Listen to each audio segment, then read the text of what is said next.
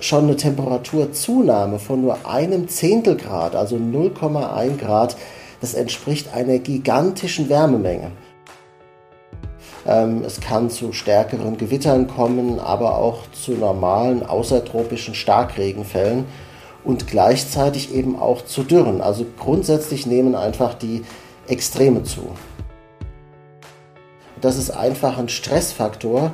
Und wenn man bedenkt, also aus, der, aus der ökologischen äh, Sichtweise, die, die Nahrungsketten fangen ja häufig im Meer an und setzen sich dann eben auch an Land fort sozusagen. Und dann kann es schon gut passieren, dass diese Nahrungsketten auch abreißen. Hallo und willkommen bei Wetter wissen was, ein Podcast vom Wetter.com. Wöchentlich sprechen wir hier über spannende Themen rund um das Wetter, das Klima und die Umwelt. Ich bin Daniela Kreck und ich freue mich, dass ihr reinhört. Anfang Mai haben Forschende herausgefunden, dass die Weltmeere in den ersten Monaten dieses Jahres im Durchschnitt noch nie so warm gewesen sind wie seit Beginn der Messungen in den 1980er Jahren. Und zwar genau 21 Grad. Wirkt jetzt erst einmal angenehm, ist aber in Sachen Klimawandel ein Alarmsignal. Neben Wäldern und Böden gehören die Ozeane zu den größten Kohlenstoffsenken der Erde und dämpfen massiv den Treibhauseffekt. Noch. Diese Erwärmung kann zum Problem werden und unser Wetter stark beeinflussen. Um mehr darüber zu erfahren, habe ich heute unseren Metrologen Gernot Schütz zu Gast. Hallo Gernot, schön, dass du da bist. Hallo Daniela, danke für die Einladung. Ich spreche mit Gernot heute über die steigenden Wassertemperaturen der Ozeane und welchen Einfluss das auf uns hat. Unser Wetter verändert sich dadurch extrem und auch die Meereswelt hat mit dieser Erwärmung zu kämpfen. Gernot gibt auch einen Ausblick darüber, wie die Zukunft für uns aussehen könnte. Gernot, kannst du mir erstmal erklären, warum die Ozeane so ein wichtiger Faktor in Sachen Klimawandel spielen? Also inwiefern dämpfen sie den Treibhauseffekt? Naja, die Ozeane bedecken ja eine riesige Fläche der Erde, also allein schon deswegen haben sie natürlich einen sehr großen Einfluss. Äh, sie sind verantwortlich dafür, dass sehr viel Wasser verdunstet, was dann eben wieder als Niederschlag in Form von Regen oder Schnee eben zurückkommt. Und sie haben tatsächlich im sogenannten Kohlenstoffkreislauf, und das ist ja eben dieser CO2-Kreislauf, eine ganz entscheidende Rolle, denn Ozeane nehmen CO2 auf. Sie geben auch wieder welches ab, das ist eben Teil dieses Kreislaufs aber sie haben in den vergangenen Jahrzehnten einen großen Teil des CO2, was wir in die Atmosphäre ausgestoßen haben, eben aufgenommen und dadurch den Treibhauseffekt ähm, gedämpft. Also ohne diese CO2-Aufnahme der Ozeane hätten wir jetzt aktuell schon viel höhere Lufttemperaturen auf der Erde, weil eben mehr CO2 in der Atmosphäre geblieben wäre. Allerdings hat diese CO2-Aufnahme in den Ozeanen auch Nachteile denn CO2 löst sich im Wasser und wird dann eben zu Kohlensäure. Und naja, wie der Name Kohlensäure schon sagt, wir kennen das ja auch alle so aus dem Sprudelwasser, ähm, das ist eben sauer, also sprich der pH-Wert sinkt dadurch im Ozean. Und das ist zunächst mal schlecht für sehr viele Lebewesen, äh, vor allem für Krusten- und Schalentiere oder auch für Korallen, denn die bestehen eben aus Kalk. Und Kalk löst sich im, im, im sauren Milieu eben dann schlimmstenfalls auf. Und das ist eben äh, ein großer Nachteil dieser CO2-Aufnahme. Mhm. Ja, auf jeden Fall. Die Ozeane haben großen Einfluss. Äh, ich glaube, das unterschätzen viele. Jetzt 21 Grad Durchschnittstemperatur. Was ist deine Meinung davon als Meteorologe? Findest du das beängstigend? Auf jeden Fall. Man muss ja sehen, dass 1985 beispielsweise diese globale äh, Meeresdurchschnittstemperatur noch bei 20 Grad lag. Also wir sind da jetzt ein Grad drüber. Klingt zunächst mal nach wenig, aber man muss ja bedenken, Wasser hat eine enorme Wärmekapazität. Also Wasser kann sehr viel Wärme speichern über sehr lange Zeiträume das merkt man ja zum Beispiel auch an äh, das Klima auf einer Insel, ist ja ganz anders als das Klima beispielsweise in einem, im Inneren eines Kontinents. Also sprich, in einem Inselklima sind die Winter viel milder und gleichzeitig die Sommer eben kühler. Es dämpft diese Extreme. Und das, das hängt eben mit dieser enormen äh, Wärmekapazität des Wassers äh, zusammen. Und schon eine Temperaturzunahme von nur einem Zehntel Grad, also 0,1 Grad, das entspricht einer gigantischen Wärmemenge. Und diese Wärme wird ja mit Hilfe der Meeresströmungen Das sind ja sozusagen ähm, Förderbänder in verschiedenen Höhen, die quasi in den Ozeanen ganz unterschiedlich verteilt sind. So ähnlich wie, wie die Luftströmung der Atmosphäre ist es eben auch im Ozean. Das sieht man nur nicht so deutlich, aber da findet es genauso statt. Wird diese gigantische Wärmemenge ja wirklich global verteilt. Also auch in der Arktis und in der Antarktis ist das Wasser eben deutlich wärmer geworden. Mhm. Ja, jetzt kann man sich gut vorstellen, äh, dass ein Grad auf jeden Fall sehr viel ausmacht. Ähm, wie, inwiefern beeinflusst denn die Meerestemperatur unser Wetter? Also was kann uns auf dem Land passieren? Also diese ganze, dieses ganze Zusammenspiel zwischen Ozean und Land und äh, Atmosphäre ist sehr komplex. Man weiß grundsätzlich äh, diese physikalischen Gegebenheiten, die dann, äh, die dann passieren, diese Wechselwirkungen. Aber manches hat man tatsächlich bis ins letzte äh, Detail noch nicht verstanden. Aber entscheidend ist, es ist grundsätzlich mehr Energie im Wettersystem bei einer höheren Temperatur. Und das gilt eben auch bei einer höheren Wassertemperatur. Es kann zum Beispiel mehr Wasser verdunsten in die Atmosphäre. Das wiederum kondensiert dann vielleicht ganz woanders, also nicht an der gleichen Stelle, wo es verdunstet ist, aber ganz woanders kondensiert es. Dadurch wird wieder diese Wärme frei. Es kann also mehr Stürme geben, zum Beispiel Hurrikane, Taifune oder Zyklone ist im Prinzip alles was ähnliches, nur in, je nach Region auf der Erde heißen diese Tiefdruckgebiete, diese tropischen Tiefs eben anders. Ähm, es kann zu stärkeren Gewittern kommen, aber auch zu normalen außertropischen Starkregenfällen und gleichzeitig eben auch zu Dürren. Also grundsätzlich nehmen einfach die Extreme zu. Okay, und schauen wir uns mal Deutschland jetzt explizit an. Was würde das äh, für das Wetter in Deutschland bedeuten? Also welche Wetterextreme würden uns jetzt explizit erwarten? Im Prinzip das, was wir in den vergangenen fünf bis zehn oder auch schon 15 Jahren erleben. Und das hat sich ja in diesem Zeitraum auch immer gesteigert. Es gab ja praktisch ähm, die letzten fünf Sommer gab es fast immer Temperaturen über 38 Grad, mindestens einmal im Sommer. Teilweise wurden ja auch neue Rekorde gebrochen. Das gab es ja früher kaum. Also früher war es ja schon extrem heiß, wenn es mal 34, 35 Grad war. Und selbst das ist nur selten vorgekommen. Das schaffen wir ja inzwischen im Sommer praktisch regelmäßig, wenn mal die Strömung auf Süd oder Südwest dreht. Also diese, diese Hitzewellen nehmen zu und damit natürlich auch die Dürre. Wetterlagen ähm, scheinen mehr eingefahren zu sein äh, oder festgetackert, sagt man manchmal auch die Hochs und die Tiefs. Ähm, das heißt eben, eine bestimmte Wetterlage hält sich sehr viel länger, als das früher ähm, der Fall war. Also Starkregen ist ein Thema oder eben auch Hitze und Dürre. Und ich, ähm, ich gehe davon aus, dass über einen längeren Zeitraum betrachtet grundsätzlich eher die Dürre überwiegt, also der Wassermangel, aber es kurzfristig eben bei bestimmten Wetterlagen zu sehr krassen Überschwemmungen oder Überflutungen kommen kann. Ja, Stichwort Überschwemmungen. Schauen wir mal kurz zurück. Im Juli 2021 gab es ja heftige Überschwemmungen in der, in der Eifel, wo auch viele Menschen gestorben sind. Kann man das auch auf die wärmeren Wassertemperaturen zurückführen? Das ist tatsächlich interessant. Man kann wirklich diese Wetterlage auch, nicht ausschließlich, aber auch auf höhere Wassertemperaturen und zwar interessanterweise über der oder in der Ostsee zurückführen. Da würde man erstmal nicht unbedingt auf die Ostsee tippen, weil das ja im Westen Deutschlands äh, der Fall war und Benelux, äh, wo es so viel geregnet hat. Aber dieses Tief hat sich tatsächlich, hat diese feuchtwarme Luft von der Ostsee eben angesaugt und, äh, und durch die Hebungsprozesse und die damit verbundene Kondensation, die dann eben viel weiter äh, westlich, äh, also natürlich nicht in der Nähe der Ostsee stattgefunden hat, äh, kam es dann eben zu diesen Starkniederschlägen. Aktuell kämpft ja auch Norditalien gegen extreme Überschwemmungen, wo auch schon viele Menschen gestorben sind. Spielt da die Temperatur des Mittelmeers eine Rolle? Also natürlich bei allem Extremwetter, was im Mittelmeer stattfindet, spielt auch das äh, die Wassertemperatur des Mittelmeers eine Rolle. Im Moment muss man sagen, ist das Mittelmeer aber noch aufgrund der Jahreszeit, wir haben ja jetzt Ende Mai, bald ist jetzt Anfang Juni, ähm, ist es noch eher kühl. Das wäre ja noch viel krasser, wenn wir jetzt beispielsweise August, September oder Oktober hätten. Dann ist das Mittelmeer ja deutlich wärmer, könnte also noch mehr Feuchtigkeit und Wärme in die Atmosphäre abgeben.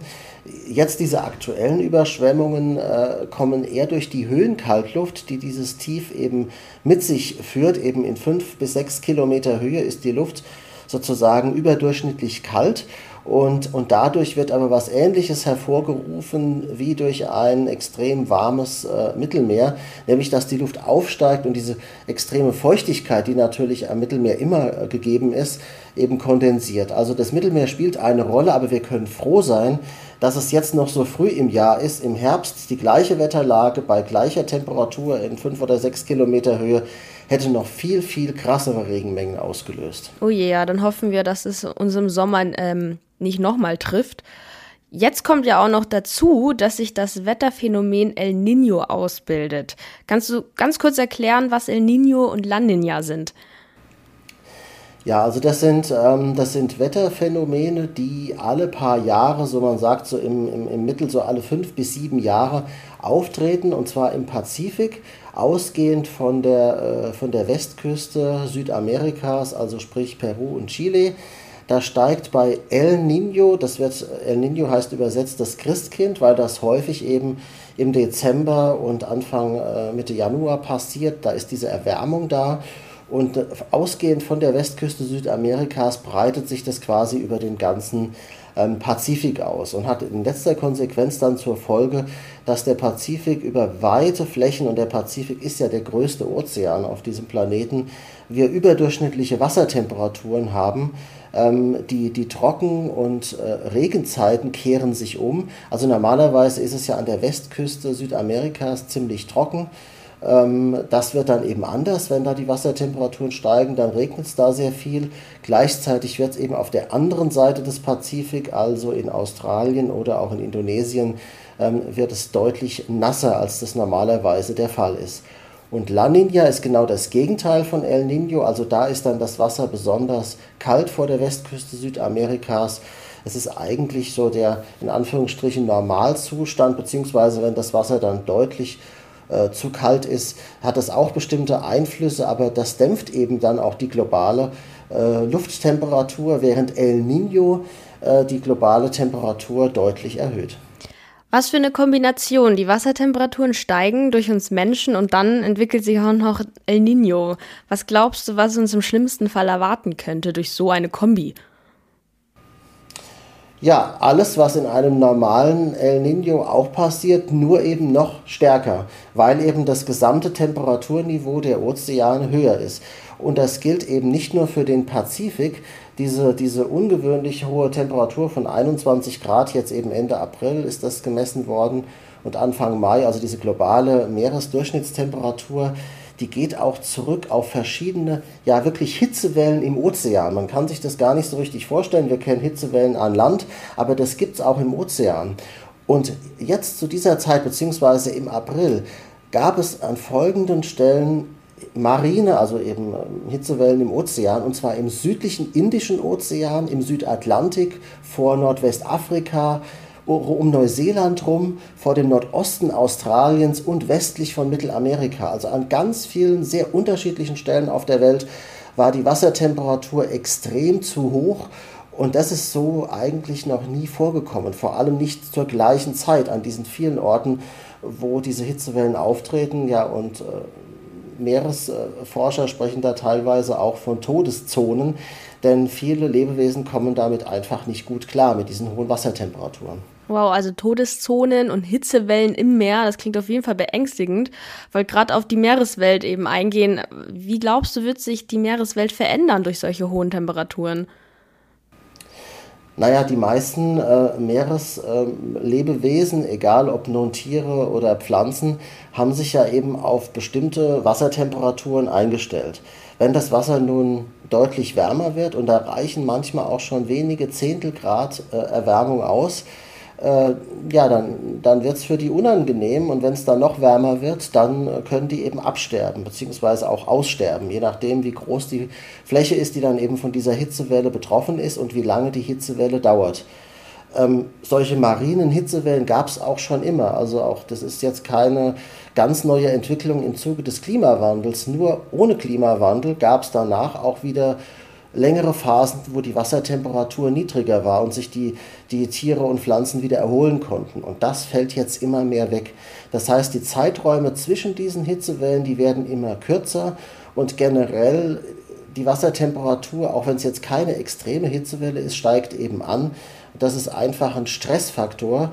Und wenn man bedenkt, also aus der, aus der ökologischen äh, Sichtweise, die, die Nahrungsketten fangen ja häufig im Meer an und setzen sich dann eben auch an Land fort sozusagen. Und dann kann es schon gut passieren, dass diese Nahrungsketten auch abreißen, wenn bestimmte Lebewesen eben nicht mehr vorhanden sind im Ozean. Alles klar, dann schauen wir mal in die Zukunft.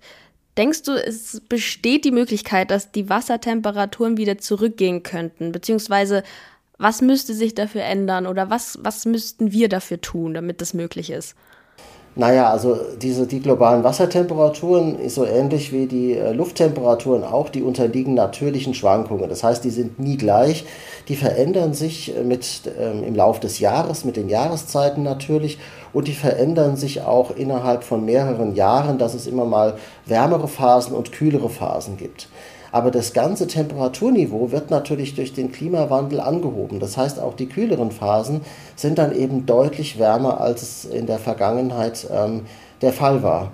Und, ähm, und das bedeutet zum Beispiel unter anderem auch, dass am Südpolargebiet, wo es ja das sogenannte Schelfeis gibt, also das ist ja Eis, was sozusagen vom Landesinneren aufs Meer geschoben wird und dann auf dem Wasser schwimmt. Und wenn dann das Wasser eben wärmer wird, dann schmilzt auch dieses Schelfeis äh, schneller ab und das, ähm, das Eis, was vom Landesinneren nachdrückt, sozusagen, das kommt dann immer schneller voran. Das heißt, es beschleunigt dann auch das Abschmelzen zum Beispiel in der Antarktis. Das heißt, dass der Meeresspiegel wahrscheinlich auch immer weiter ansteigen wird, oder? Zusätzlich.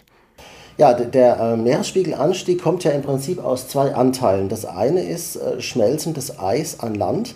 Also wenn Eis, was im Wasser schwimmt, schmilzt, hat das kaum einen Einfluss auf den Meeresspiegel, weil es hat ja vorher, war ja vorher schon im Wasser und ist da geschwommen und dann mhm. ist das ungefähr so ein Nullsummenspiel. Aber wenn eben ähm, Eis an Land schmilzt, also eben das, das riesige Inlandseis in der Antarktis beispielsweise oder auch auf Grönland, dann führt es zu einem Anstieg des Meeresspiegels und Wasser dehnt sich bei höheren Temperaturen aus. Das heißt, selbst wenn kein zusätzliches Wasser in die Meere dazukommt, allein dadurch, dass sie wärmer werden, steigt der Meeresspiegel äh, schon an. Und deine Ausgangsfrage war ja, was können wir tun? Äh, oder, oder besteht die Hoffnung, ja. die Chance, dass, die, dass es sich wieder abkühlt irgendwann? Ja, da muss man sagen, nur wenn wir es schaffen, generell die globale Temperatur zu senken, also auch die Lufttemperatur, denn das Meer erwärmt sich ja über zwei Seiten. Einmal direkt über die Sonnenstrahlung, die ins Wasser geht, und dann natürlich auch über die Luft über dem Meer.